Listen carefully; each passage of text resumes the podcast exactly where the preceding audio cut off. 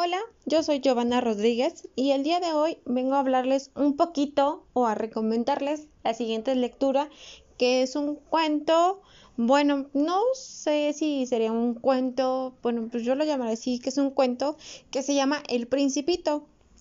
La verdad es que el leer esta aventura de este niño que va por diferentes mundos, o sea, ni siquiera son países, es, son diferentes mundos de diferentes personalidades que la verdad, o sea, te, te, atrapa desde que tú lo empiezas a leer, desde el, desde el primer párrafo, literal, te atrapa. Es una historia increíble porque nos enseña que los niños tienen otra, otra imaginación, otra manera de pensar a como cuando somos adultos.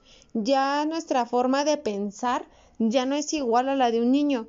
Ya nosotros vemos las cosas diferentes, vemos el mundo diferente. Entonces este niño viaja a través de estos planetas o mundos, como los quieran llamar, los cuales son de diferentes personalidades y cada personalidad eh, eh, tiene contacto con el principito y el principito habla con ellos y los hace entender que, que porque ellos son así, que porque hacen esto, que porque hacen el otro. Entonces, y aparte el principito también tiene su propio mundo y él lo hizo a su manera y a su forma.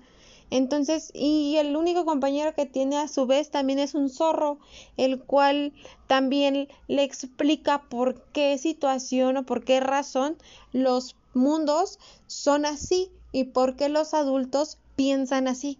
Entonces, la verdad, yo sí se los recomiendo mucho.